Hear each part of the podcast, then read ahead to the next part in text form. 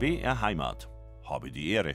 Und die Ehre hat heute Tom Viehweg aus dem Studio Nürnberg. Ich begrüße Sie sehr herzlich an diesem Donnerstagvormittag zu unserem Ratsch auf BR Heimat.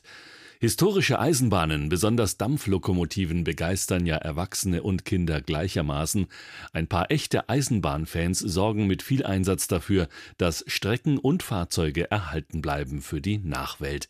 Einige solcher aufwendig restaurierten alten Züge laden als Museumsbahnen zu Ausflugsfahrten ein. Auch in Franken können sie mit historischen Loks und Waggons unterwegs sein.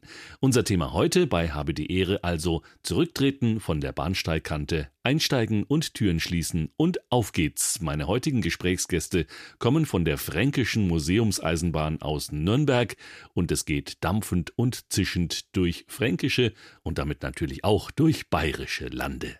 Noch einmal herzlich willkommen zu Habe die Ehre heute aus dem Studio Nürnberg. Historische Lokomotiven und Waggons sind zeitgeschichtlich wertvolle Kulturgüter und dem Erhalt der Pflege, der Wiederherstellung und schließlich auch dem Betrieb dieser Kulturgüter haben sie sich verschrieben, die Mitglieder des Vereins Fränkische Museumseisenbahn.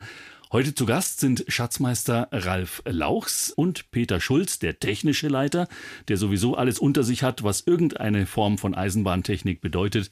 Herzlich willkommen bei uns im Studio. Habe die Ehre Ihnen beiden. Ja, habe die Ehre. Vielen Dank, dass wir heute bei Ihnen sein dürfen. Hallo. Die Frage, äh, der Titel unserer Sendung äh, muss in Ihren Ohren ja durchaus einen besonderen Klang haben. Ehre, Ehrenamt, das heißt, alles, was Sie tun seit vielen Jahrzehnten in diesem Verein, ist komplett ehrenamtlich für die Ehre. Das ist richtig, ja. Wir sind äh, rund 130 Vereinsmitglieder, die alle ehrenamtlich arbeiten. Wir haben kein hauptberufliches oder ein bezahltes Mitglied, sind ein harter Kern von so rund 40, 45 Mitgliedern, die aktiv an den Wagen schrauben, die unsere Sonderzüge betreuen, die als Lokomotivführer oder als Zugschaffner oder als Heizer sich aktiv in den Verein in ihrer Freizeit einbringen. Peter Schulz, Sie sind seit äh, Mitte der 80er dabei, quasi ein Gründungsmitglied. Ralf Laus, Sie sind Ende der 90er mit dazugekommen.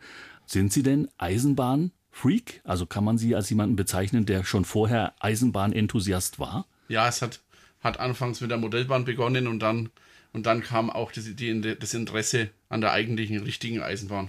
Und was bereiten Sie jetzt gerade vor? Sie haben jetzt eine Saison hinter sich, die Sommerferien sind vorbei, man könnte sich einfach vorstellen, jetzt ist alles ein bisschen durchatmen und alles gut, aber Sie denken schon wieder in Richtung Herbst und in Richtung Vorweihnachtszeit. Das ist richtig, ja. Die nächste Sonderfahrt, die wir jetzt schon wieder vorbereiten, ist am 30. September. Da geht es ins Deutsche Dampflokomotivmuseum nach Neuenmarkt-Würzburg. Und da ist äh, das Jubiläum 175 Jahre schiefe Ebene, wo wir auch eine Pendelfahrt über die schiefe Ebene machen mit unserem Dampfsonderzug. Das heißt, über diese Geschichten werden wir noch sprechen in der Sendung, über das, was quasi die Ziele ihrer Fahrten sind. Denn einerseits ist das Ganze natürlich als Museum aufgebaut, aber als quasi fahrendes Museum, Herr Schulz, könnte man sagen. Sie sind eigentlich mehr unterwegs, als dass Sie an einem festen Ort sind. Kann man so sagen. Also das, was der Fahrgast sieht, das findet natürlich alles mobil statt. Wir haben kein Museum im herkömmlichen oder klassischen Sinne eine, einer Museumshalle, sondern wir betreiben ein Betriebsgelände, wo wir unseren äh, Wagenfuhrpark, also Wagen aus den 30er und 50er Jahren, mit einer Dampflokomotive und verschiedenen Diesellokomotiven äh, betriebsfähig erhalten. Dort werden sie aufgerüstet, dort werden sie gereinigt, dort werden sie repariert und gewartet. Und von dort aus am Nürnberger Nordostbahnhof starten wir dann in die große weite Welt. Also die Haupt, der Hauptaktionsradius natürlich geschuldet, dass der Tag nur 24 Stunden hat und dass die Lokomotive nur 80 fahren kann, ist also so der süddeutsche Raum. Und wir fahren also so den Aktionsradius natürlich mit Ausreißern auch bis Pilzen. Das sind so 300 Kilometer einfache Strecke. Also so, das ist so das Maximum, was wir an dem Tag erreichen können. Und da sind natürlich unsere Fahrgäste einen langen Tag bei uns. Wir beginnen in der Früh, teilweise kurz nach 6 Uhr und enden dann wieder, wenn wir wieder zu Hause sind, also Nürnberg Hauptbahnhof oder Fürth Hauptbahnhof, äh, gegen 23 Uhr oft erst. Also lange erfüllte Tage für Eisenbahnfans, Eisenbahn pur lange Zeit. Und die, die hinter den Kulissen alles machen und tun und vorbereiten, die haben natürlich vermutlich noch längere Zeit, die sie investieren müssen. Auch das alles tatsächlich ehrenamtlich. Auch das alles ehrenamtlich, ja. Das ist ganz klar, dass wir da ein bisschen eine motivierte und gemischte Mannschaft hat. Wir haben also alles Mögliche an Menschen dabei, vom Arzt zum vom Koch bis zum Eisenbahner bei DB Regio, der äh, tagsüber schon in seiner Arbeitswelt schon Züge fährt. Also Architekten, Bauingenieure, alle Sorten Menschen können bei uns eine Betätigung finden und sind bei uns eingesetzt und die natürlich auch zu Zeiten. Wir brauchen Rentner, wir brauchen Schichtdienstleistende, dass wir also vor den Sonderfahrten praktisch viel abdecken können, was im Vorlauf und im Nachgang nach der Fahrt äh, alles zu erledigen ist. Ralf Laus hat es vorhin ja auch gesagt, Modelleisenbahn ist letztendlich auch so eine Einstiegsdroge, sage ich mal, in die Szene. Wobei äh, das, was jetzt die Vereinstätigkeit ausmacht, ist ja, dass das wirklich Modelle sind, nicht eins zu so und so viel tausend, sondern wirklich eins zu eins ist es immer noch so eine Ehrfurcht, wenn Sie vor so einem riesigen Monstrum wie dieser ähm, Dampflok Mittelfranken, wie sie heißt, sie hat eine andere Typenbezeichnung, wenn Sie da davor stehen und sie dampft und faucht, was haben Sie da für Gefühle in sich? Also da ist die Begeisterung nach wie vor noch vorhanden, aber der Vorteil gegenüber, also eins zu eins zum Modell ist eben, dass man da auch selbst Hand anlegen kann und dann auch, wenn die Dampflokomotive im Betrieb ist, sie richtig sieht, wie sie lebt kann man da sprichwörtlich sagen. Sie selber sind ausgebildeter Koch ursprünglich. Welches neue Gewerk haben Sie jetzt äh, bei der Fränkischen Museumsbahn erlernt, wo Sie sagen, das hätte ich jetzt ohne meine Mitgliedschaft nicht gekonnt? Also ich habe in den vielen Jahren, die ich jetzt seit 1998 dabei bin, in den letzten Jahren eine Ausbildung beim Verein auch machen können und habe mit ein, einer Ausbildung zum Rangierbegleiter begonnen. Rangierbegleiter? Richtig, ja. Damit wir eben auch offiziell bei Sonderfahrten äh, die Wagen rangieren können, wenn wir den Zug zusammenstellen. Auch so eine Aufgabe, die vor den Sonderfahrten stattfindet und auch sehr viel Zeitbedarf nimmt. Zuletzt habe ich jetzt eine, eine Ausbildung angefangen zum Heizer und da ist jetzt nur noch der Abschluss zur Prüfung dann erforderlich. Mhm. Und das ist jetzt nicht wirklich ein Hobby, sondern das sind richtige, solide Ausbildungen, wo Sie dann am Schluss auch einen Stempel irgendwie kriegen und amtlich ein, ein Blatt haben. Ich bin ausgebildeter Heizer, staatlich anerkannt oder was auch immer. Das ist richtig, ja. Da gibt es extra Vorgaben dafür, die für alle Eisenbahnen gelten. Und nach diesen Vorgaben sind diese Ausbildungen alle strukturiert. Und dann kann man damit auch für andere Eisenbahnen diesen Dienst anbieten. Peter Schulz ist technischer Leiter, das heißt, Sie sind auch so etwas wie ein innerbetrieblicher Ausbildungsbegleiter für solche Menschen? Ja, man, man, muss, man muss vielleicht, um den, den Hörern das ein bisschen vertraut zu machen. Also, also Sie müssen im Voraus schon äh, Nachweise erbringen, dass sie in der Lage sind, einen sicheren Eisenbahnbetrieb herzustellen. Also wir müssen eine Konzession bekommen und wir bekommen jetzt von dem Eisenbahnbundesamt eine sogenannte Sicherheitsbescheinigung, ist mittlerweile Europarecht. Und wenn Sie diese Sicherheitsbescheinigung haben, können Sie am normalspurigen Eisenbahnverkehr in Deutschland teilnehmen. Diese Bedingungen haben wir erfüllt, werden auch da jährlich auditiert und überwacht. Und so können wir selbstständig Eisenbahnbetrieb durchführen. Mit anderen Worten ist es nicht so wie bei der Dampfbahn Fränkische Schweiz zum Beispiel, die ich auch kenne, die quasi 16 Kilometer Strecke besitzt. Also das gehört denen und die fahren da immer in der Fränkischen Schweiz quasi hin und her. Sie können im Endeffekt könnten sie theoretisch überall in Deutschland auf normalen Schienen fahren. Ja, wir haben, wir haben die Möglichkeit, äh, mit unserer Sicherheitsbescheinigung, also deutschlandweit zu fahren, können mit unseren Fahrzeugen wirklich einen Eisenbahnbetrieb in ganz Deutschland abwickeln. Seit bald über 30 Jahren, deutlich fast 40 Jahre sind es jetzt schon, seit Enthusiasten sich im Raum Nürnberg zusammengesetzt haben und gesagt haben, wir haben Interesse daran, dass Kulturgut, habe ich vorhin gesagt, also das historische, bedeutsame, zeitgeschichtlich bedeutsame Lokomotiven, Waggons, Fahrzeuge überleben und für die nächsten Generationen erhalten bleiben.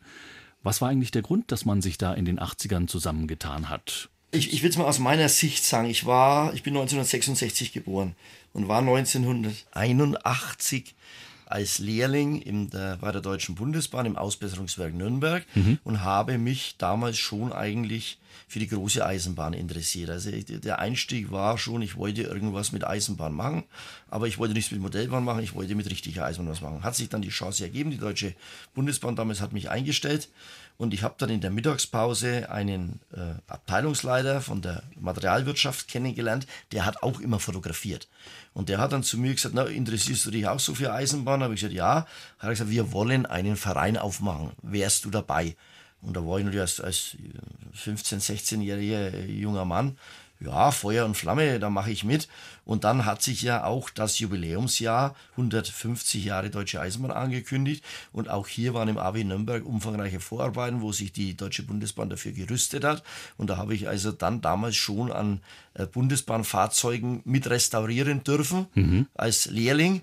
Und habe also dann die V200 002 und die V80 002 sind also zwei der ersten deutschen Diesellokomotiven die nach dem Krieg in Dienst gestellt wurden, äh, mit äh, aktiv mitarbeiten können. Und da hat sich eigentlich dann für mich das sehr interessant gezeigt, wie man aus also einer so einer toten Lok, die jahrelang irgendwo abgestanden war, wieder ein fahrfähiges Fahrzeug macht. Natürlich dort mit Top-Voraussetzungen in einem Werk mit 1500 Mitarbeitern. Mhm. Und wir haben dann begonnen, also der äh, Stoffabteilungsleiter hat dann privat eine große Diesellok gekauft, die V200 001, die wir heute noch im Vereinsbesitz haben, allerdings noch unkomplett aufgearbeitet.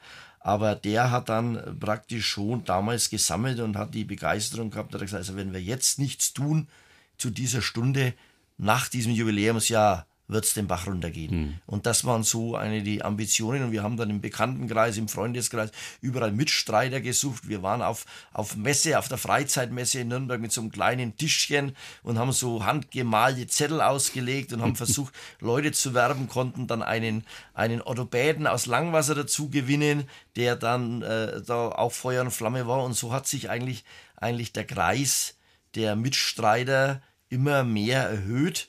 Und dann kam natürlich die äh, Grenzöffnung 89 dazu. Ne? Die hat ganz neue Perspektiven genau, eröffnet genau. sozusagen. Aber ich höre da so raus, einerseits waren das Menschen, die beruflich mit der Bahn zu tun hatten, die sozusagen ja auch gern fotografiert haben, das, was man heute Trainspotter nennt, glaube ich, ja. Also Enthusiasten und gleichzeitig auch Leute, wo sie sagen, da ist auch ein Arzt dabei, vermutlich die einfach nur gerne Bahn fahren und aus ganz verschiedenen beruflichen Ecken sich da zusammenfinden, findet man auch da gleich die gemeinsame Sprache, ja, dass man sich versteht? Äh, das ist letztendlich, ich vergleiche das mit der Berufsfeuerwehr, die alle unterschiedlichen Berufsgruppen bei sich hat und daraus immer einen Vorteil zieht.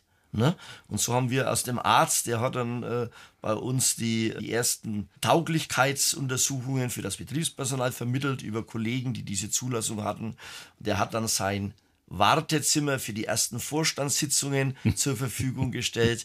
Und so waren also immer, immer jeder konnte irgendwas beitragen. Ne? Der Arzt konnte natürlich immer nicht schrauben. Es war ein, oder, oder ist ein Orthopäde, der hat gesagt, ich kann nicht am Montag in die Praxis gehen mit schmutzigen Fingern. Der musste dann immer mit ganz dicken Handschuhen arbeiten und hat dann also Malerarbeiten durchgeführt. Er war auch natürlich von dem oder ist von dem Virus Eisenbahn besessen. Der ist heute noch bei uns dabei im hohen 80er Alter, mhm. wird fast 90 und verka äh, verkauft und, und kontrolliert immer noch Fahrkarten. Also der ist ein Mitstreiter aus der ersten Zeit und hat sich bis dahin durchgehalten. Also äh, ich sage alle, alle Berufsgruppen, jeder kann irgendwas beitragen. Es gibt nichts, was wir nicht brauchen können. Ralf Lauchs, der Kassier, ist ursprünglich Koch, haben wir vorhin gehört. Was konnten Sie einbringen? Ist etwas aus Ihrem Hauptberuf, Ihrem Brotberuf übrig geblieben, was Sie im Verein sozusagen praktisch noch weiter umsetzen können? Ja, dadurch, dass ich den Beruf Koch gelernt hatte, konnte ich mich auch in der Gastronomie im Speisewagen mit einbringen und da auch die Auswahl der Gerichte etwas erweitern weil die vorher eher etwas eingeschränkt war durch die Kochmöglichkeiten, die wir damals noch in dem Fahrzeug hatten. Hm. Und haben da, dadurch dann natürlich auch mit der zusätzlichen Erfahrung aus meiner Lehrzeit und aus meinen Berufsjahren konnten wir dann da nochmal die ein oder anderen Gerätschaften etwas ergänzen, um damit dann schlussendlich mittlerweile sogar gängeweise Essen anzubieten, weil wir ja nur beschränkte Sitzverhältnisse haben mit 24 Plätzen. Mhm. Das ist ein klassischer Speisewagen, wie man ihn so aus äh, DDR-Zeiten auch kennt, noch mit Mitropa außen drauf, oder? Das ist richtig, genau. Aus ja. den 70er Jahren ist der Wagen. Also eigentlich eines der neueren Fahrzeuge von uns, weil die meisten anderen Fahrzeuge sind ja deutlich älter. Hat natürlich aber auch den Vorteil, dass die Technik im Fahrzeug etwas moderner ist und man dementsprechend auch den Strom hat, den man dafür benötigt. Weil man darf sich das ja oder kann sich das nicht wie, wie zu Hause vorstellen, sondern es ist ja das Fahrzeug unterwegs. Man hat nur einen beschränkten Platz und hat auch nur beschränkte Möglichkeiten und möchte aber trotzdem den Fahrgast zu äh, dem bestmöglichsten Service bieten, der, der geht, auch wenn die Sonderfahrten länger sind, möchte man ja, dass der Kunde oder der Fahrgast sich ähm, wohlfühlt im Zug. Das heißt, es gibt schon andere Dinge zu essen als jetzt äh, im klassischen ICE. das auf jeden Fall. Also wir wärmen nicht die Gerichte auf, sondern wir kochen die in der Regel vorher schon vor. Mhm. Und das, was eben frisch zubereitet werden muss, wie Schnitzel oder, oder Braten, die machen wir dann am Fahrtag selbst. Aber das ist so das Spektrum, was wir anbieten. Weil wir bieten bei längeren Fahrten die Möglichkeit, dass man in der Früh auf Vorbestellung der Sitzplätze Frühstück auswählen kann. Das ist alles abhängig von der Länge der Fahrzeit, weil dementsprechend können wir ja auch nur eine begrenzte Anzahl an Sitzplätzen mit durch diese Durchgänge anbieten. Mhm. Das heißt, wer bei Ihnen mitfährt auf Ihren Fahrten, da muss keiner stehen. Nein, also wir verkaufen nur so viele Plätze, wie, wie wir Sitzplätze haben. Stehplätze gibt es bei uns nicht. Einsteigen und Türen schließen heißt es heute bei Habe die Ehre auf BR Heimat. Auf geht's mit der Fränkischen Museumseisenbahn hinaus ins Land. Wir haben heute zwei Gäste, die Dampf machen im wahrsten Sinne des Wortes. Ralf Lauchs und Peter Schulz vom Verein.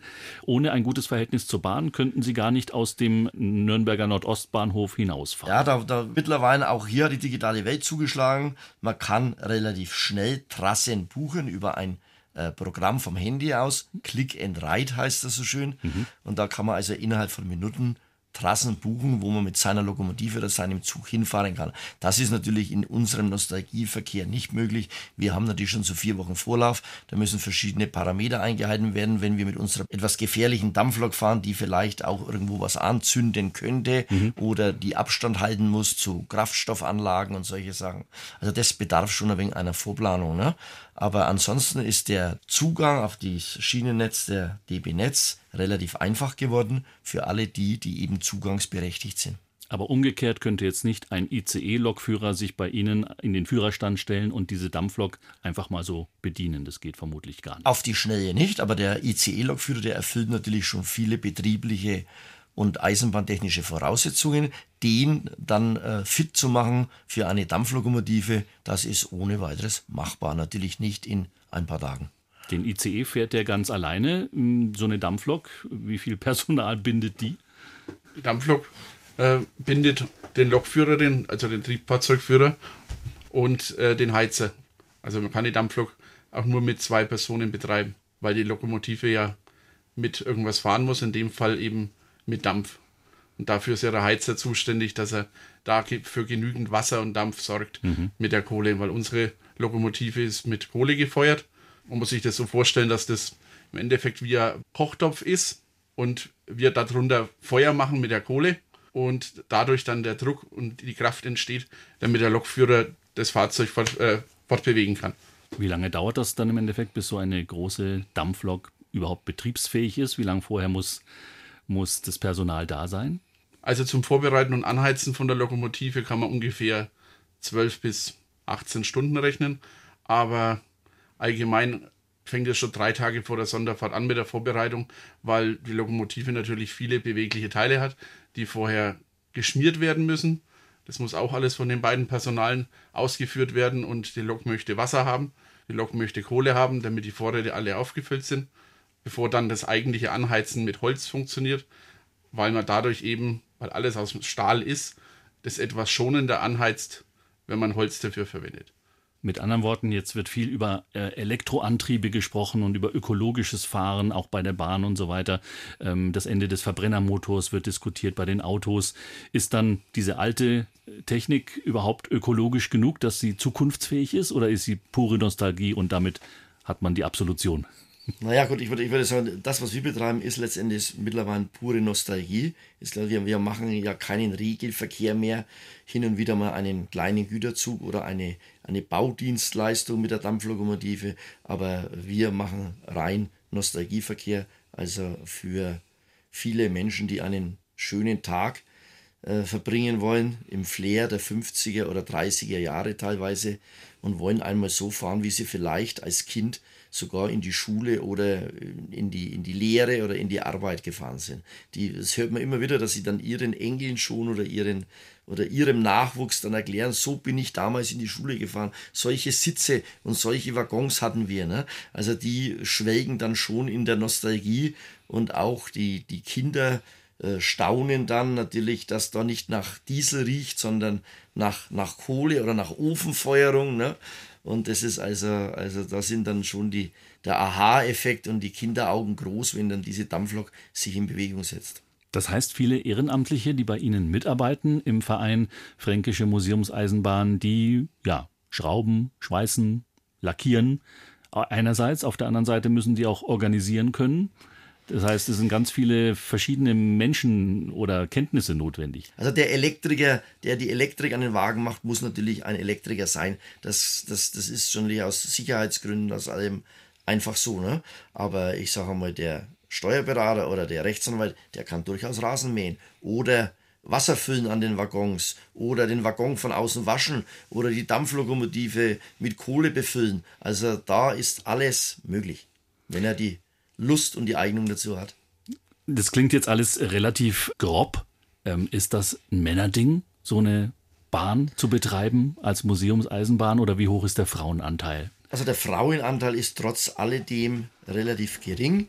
Wir haben Vereinsmitglieder, deren Frauen mithelfen im Servicebereich oder auch sogar in der Werkstatt. Das äh, hat sich die letzten Jahre positiv entwickelt, muss man sagen. Wir haben auch junge Leute, junge Frauen, die mitmachen, aber die, die, es ist letztendlich schon noch eine Männerdomäne. Das ist letztendlich so.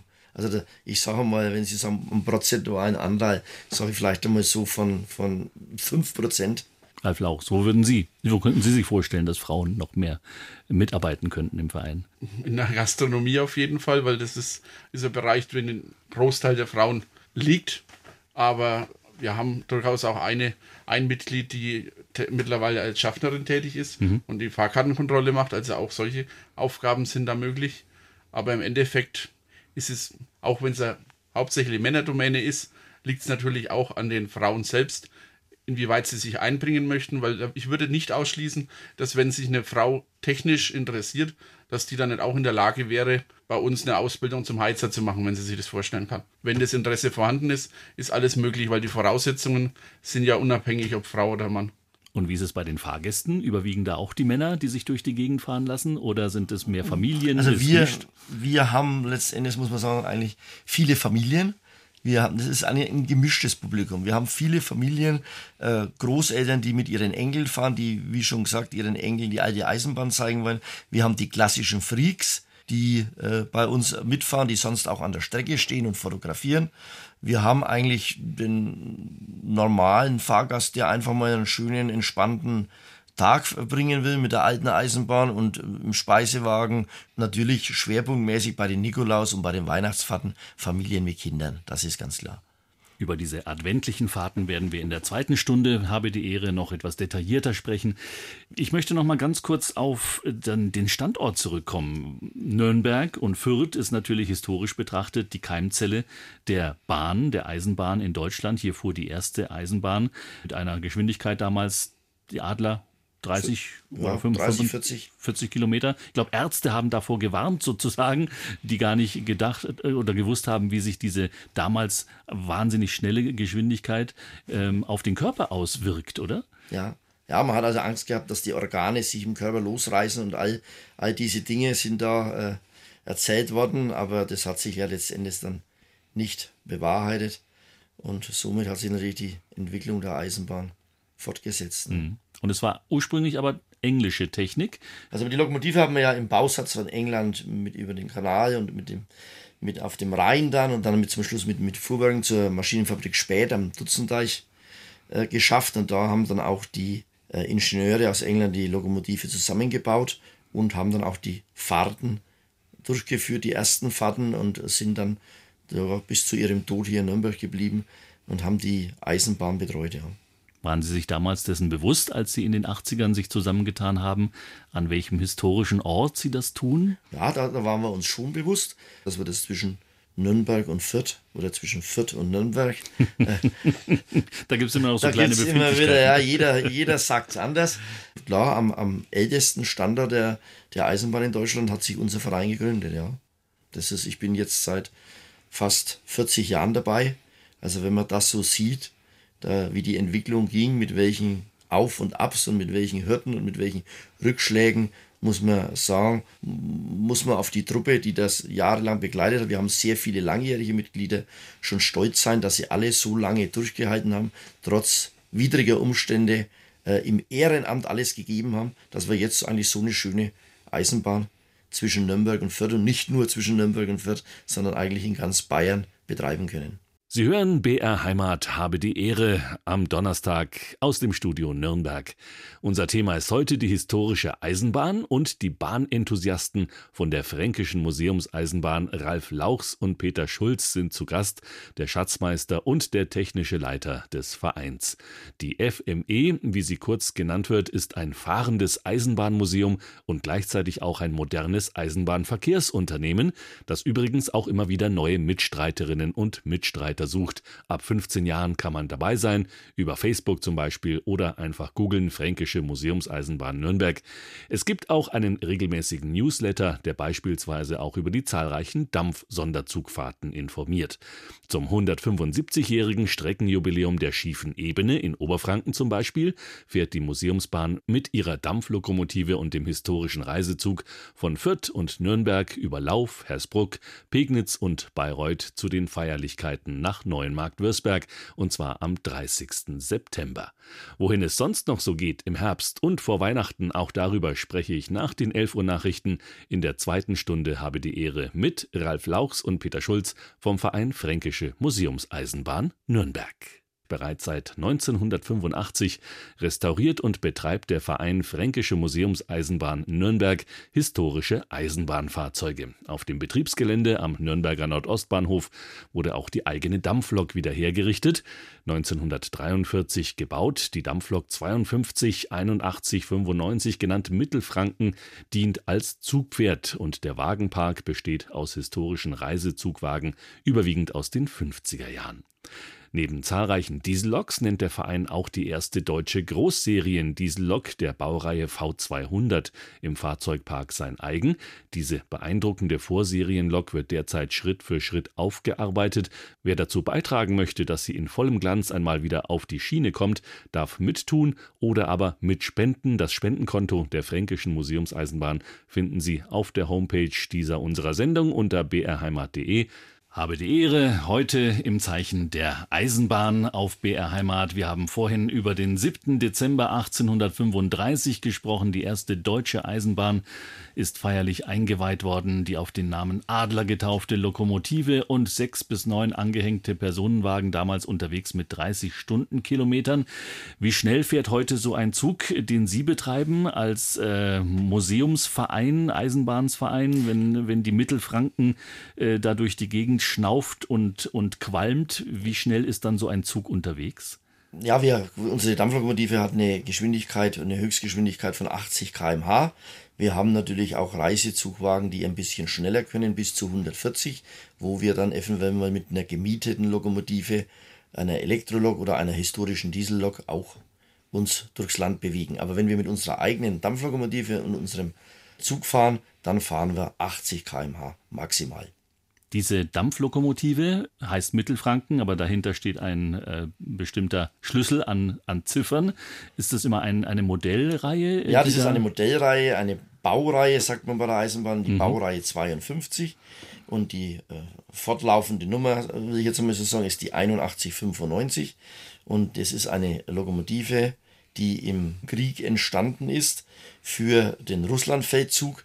Man hat also da einige Jahre äh, damit äh, gehofft, äh, Kriegsgüter nach Russland zu fahren. Und die Lokomotive ist dann nach dem Krieg in dem, auf dem Gebiet der DDR, also der Deutschen Reichsbahn, verblieben, wurde dort modernisiert. Und die Deutsche Reichsbahn hat natürlich den Dampfbetrieb gegenüber der Deutschen Bundesbahn noch viel länger betrieben.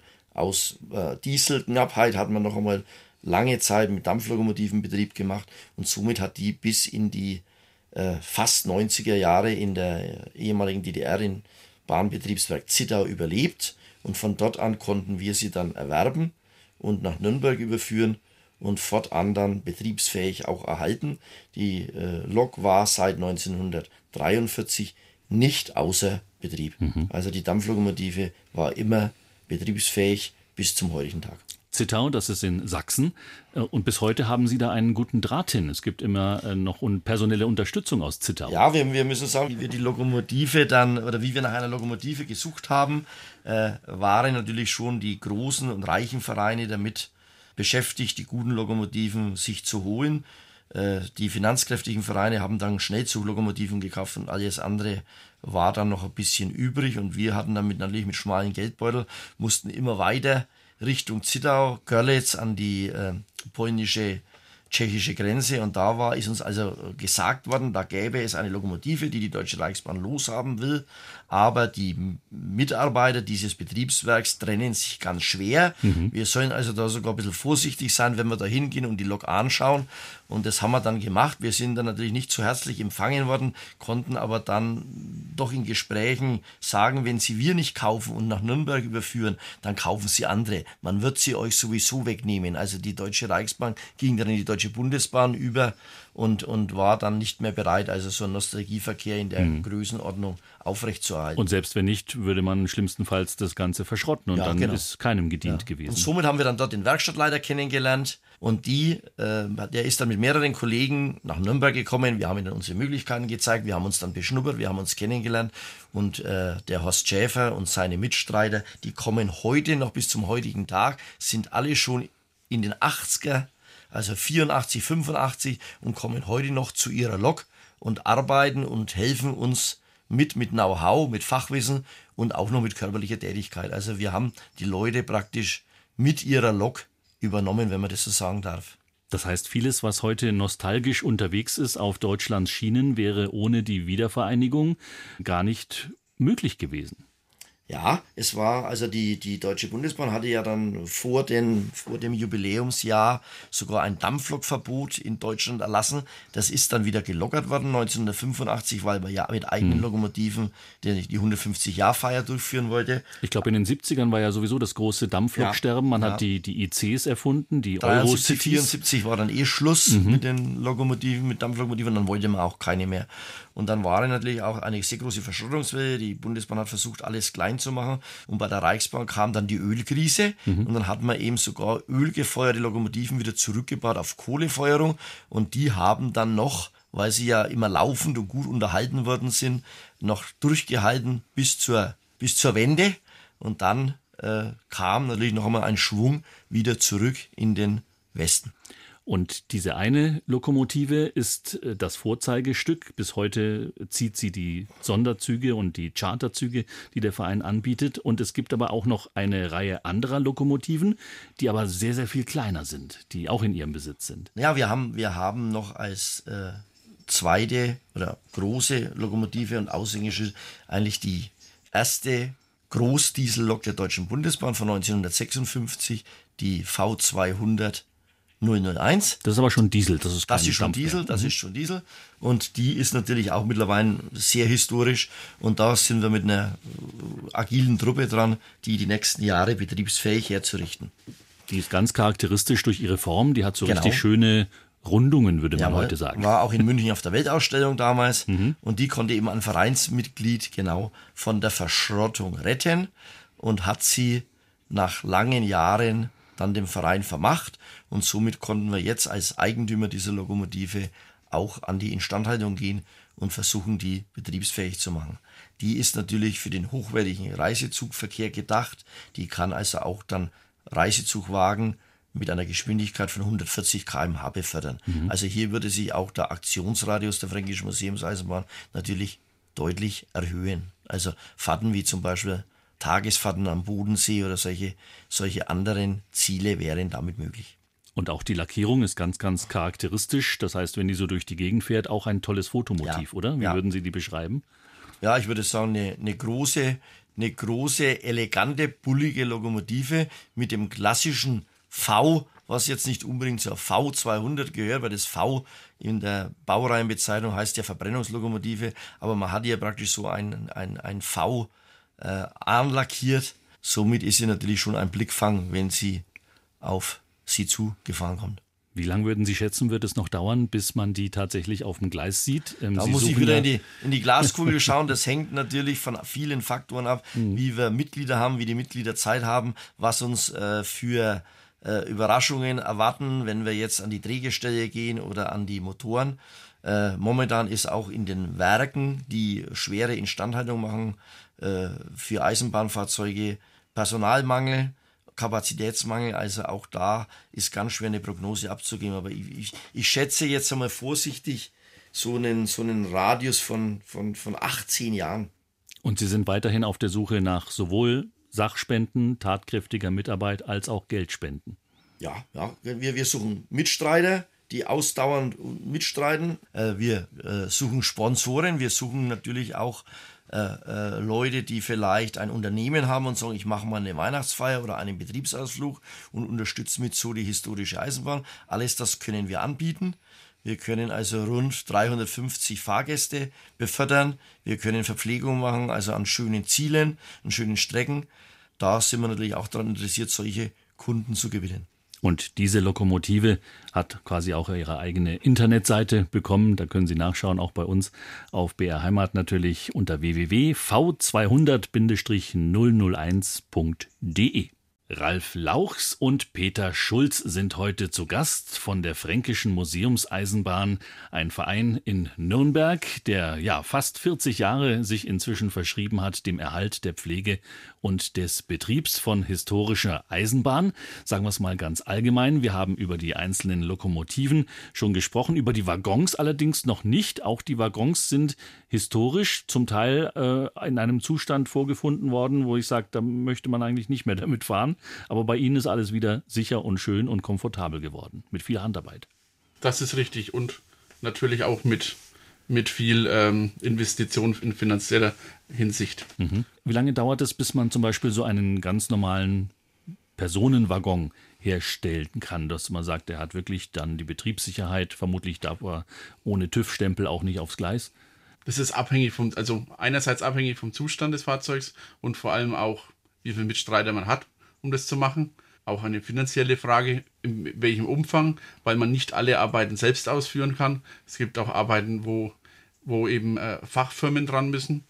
Und da ist es dann auch wieder abhängig von den Kapazitäten bei den Firmen. Also so fest sagen, wie lang, kann man eigentlich nicht sagen, aber in der Regel zwei bis, zwei bis sechs Jahre. Mhm. Und was ist dann tatsächlich im Inneren eines solchen Waggons noch original?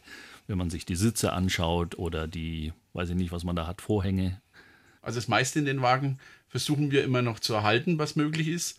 Da ist es unterschiedlich, äh, unterschiedlich aufwendig, ob es jetzt ein Reisezugwagen aus den 50er Jahren ist, die bei uns weitestgehend mit Kunstledersitzen ausgerüstet sind und einer etwas härteren Federung. Mhm. Das damals die zweite Klasse oder die, die eigentliche zweite Klasse ist.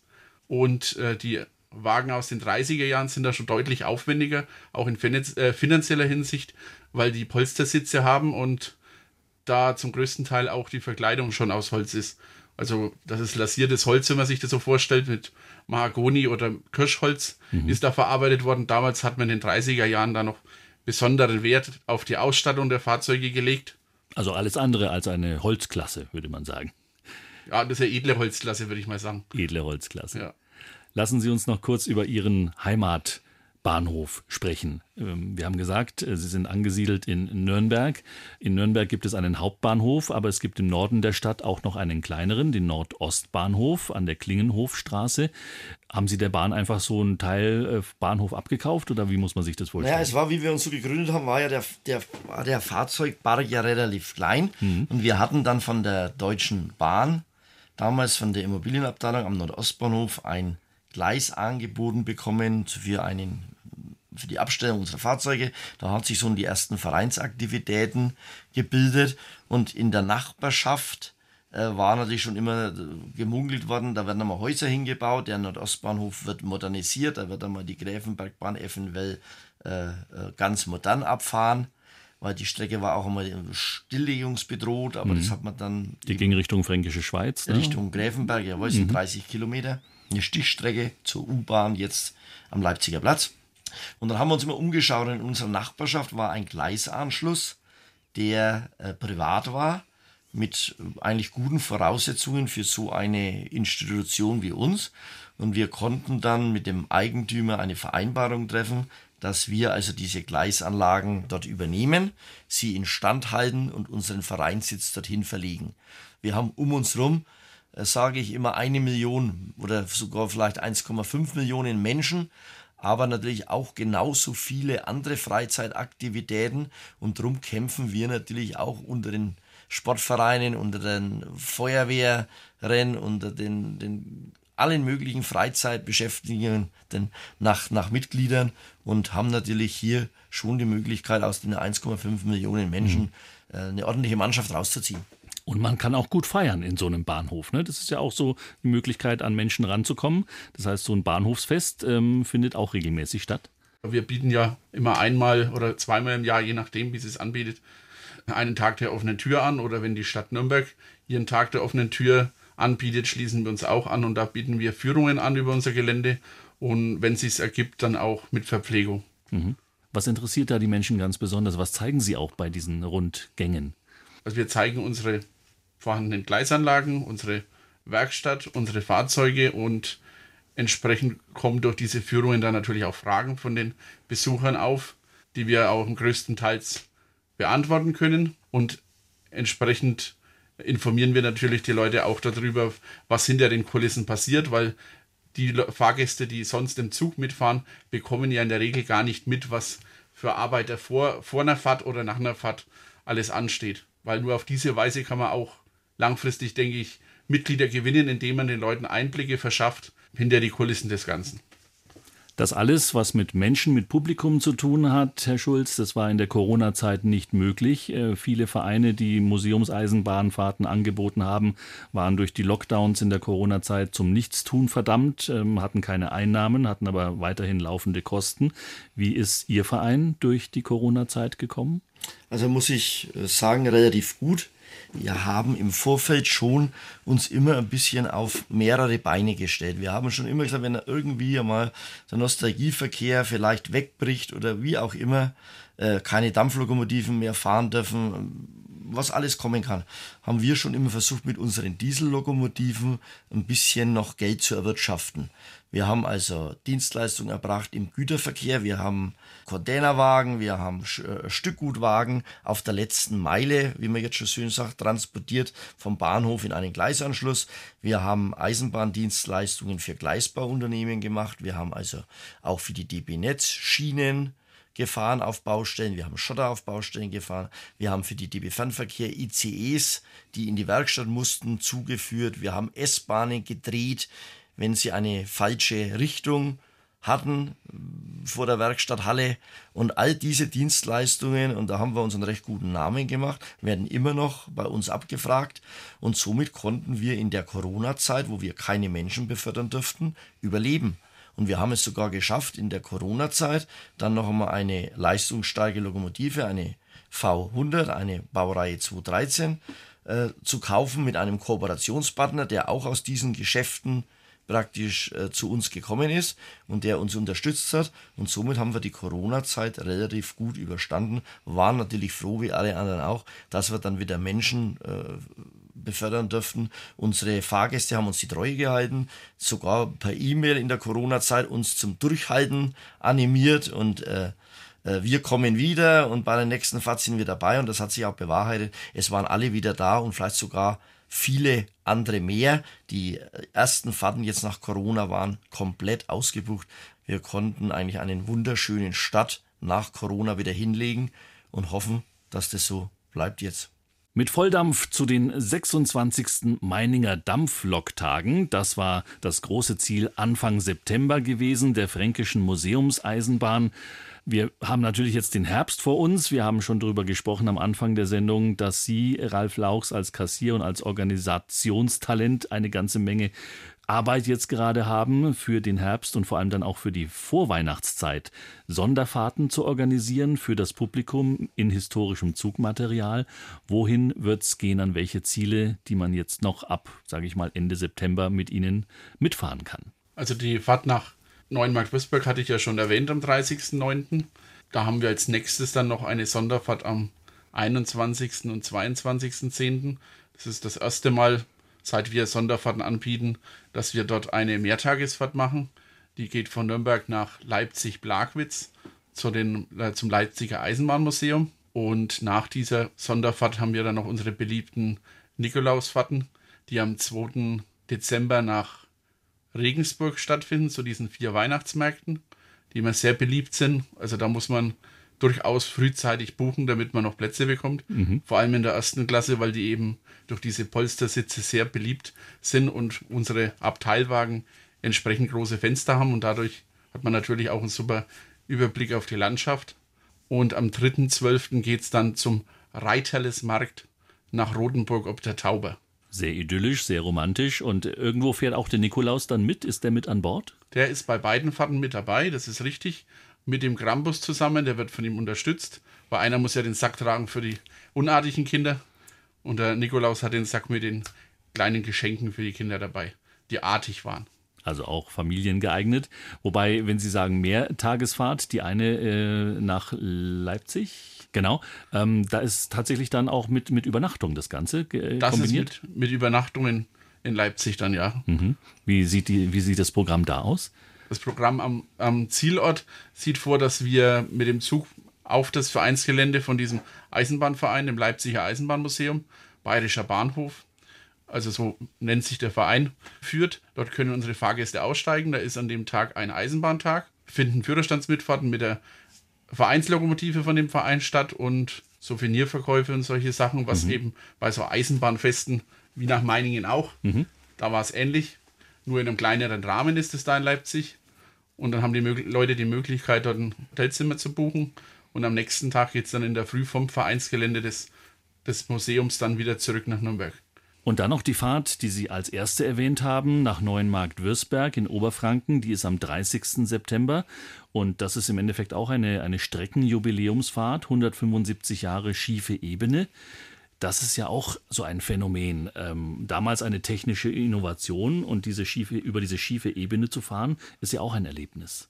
Das auf jeden Fall, ja. Es ist äh, auch ein sehr, sehr bekanntes Ziel, weil am Ende des, der schiefen Ebene oder am Beginn der schiefen Ebene auch das Dampflokomotivmuseum steht, mhm. das an dem Tag auch geöffnet hat. Wir sind auch nicht der einzige Zug, der an dem Tag kommt. Es wird auch voraussichtlich noch ein zweiter Dampfzug kommen und vielleicht noch Dieselzüge. Und die werden alle diese Rampe befahren im Zuge dieses Jubiläums. Und wir selbst werden mit unserem Zug zwei Pendelfahrten über die schiefe Ebene machen. Wobei man, glaube ich, äh, als Laie ausgedrückt, da habe ich auch schon mal Züge gesehen, wo hinten und vorne eine Lok war, weil eine Lok alleine packt das gar nicht, diese Steigung. Also im Normalfall schafft es unsere Lokomotive ohne Schiebelok. Früher, wenn die Züge etwas schwerer waren, brauchte man natürlich Schiebelokomotiven. Dadurch auch der Standort des, des Eisenbahnbetriebswerks in Neuenmark-Würzburg, weil dort damals auch die Schiebelokomotiven dort zur Verfügung gestellt wurden. Wir sind jetzt aus betrieblichen Gründen diesmal mit zwei Lokomotiven unterwegs, mit unserer Lokomotive, die der Kollege vorhin schon erwähnt hat, die wir da unter Corona beschaffen konnten. Mhm.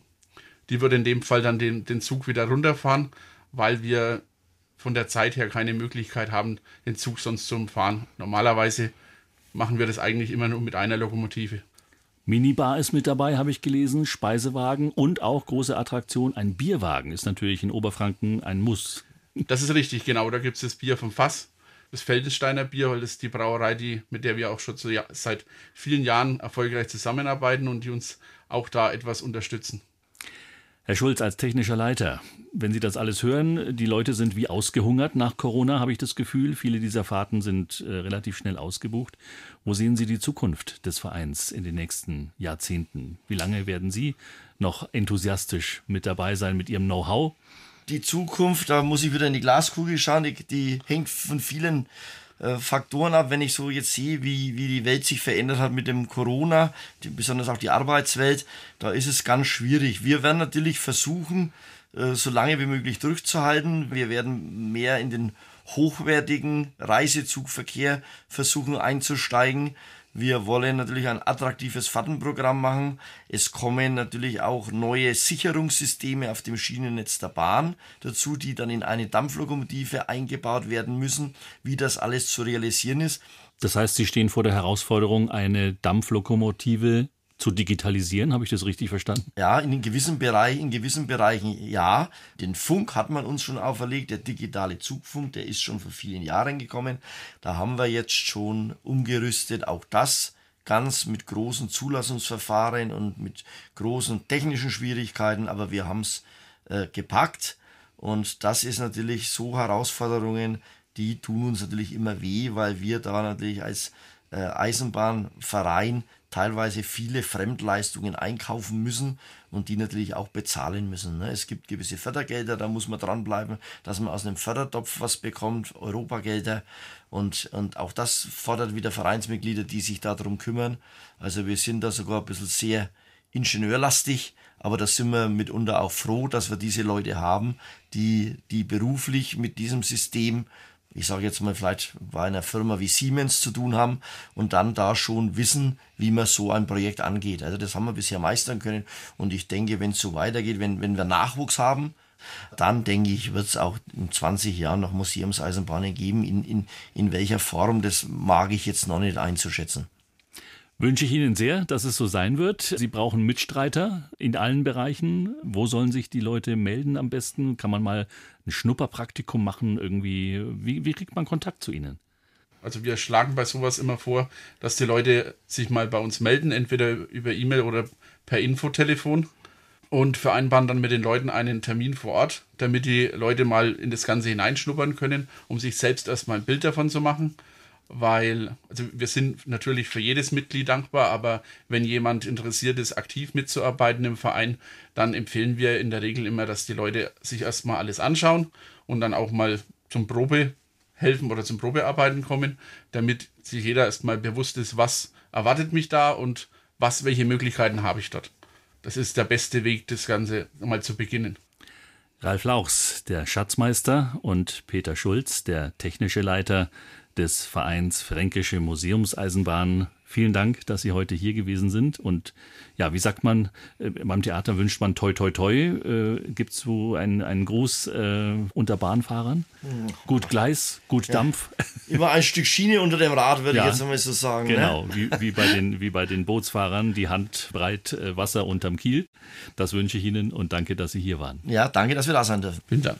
Legenden und Raritäten aus der Geschichte der Eisenbahn zwischen Nostalgie und Romantik auf der Schiene. Das war heute unser Thema bei Habe die Ehre. Meine Gäste waren der Schatzmeister und der technische Leiter des Vereins Fränkische Museumseisenbahn Nürnberg, Ralf Lauchs und Peter Schulz.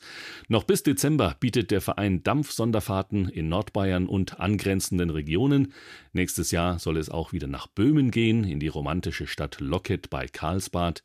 Bei BR Heimat im Internet finden Sie alle wichtigen Adressen dazu, auch wenn Sie die Nürnberger Bahnenthusiasten finanziell unterstützen wollen, denn 2024 muss die große Dampflok Mittelfranken zur Hauptuntersuchung, also zum Bahntüv, und da wird vermutlich ein hoher sechsstelliger Betrag dafür fällig. Insofern sind möglichst viele Fahrgäste, aber auch Sponsoren gefragt und gesucht. Schauen Sie gerne rein ins Netz www.fränkische-museumseisenbahn.de. Im Studio Nürnberg verabschiedet sich Tom Viehweg. Danke Johannes Hitzelberger für die Musikzusammenstellung und danke, dass Sie zugehört haben. Servus und Ade.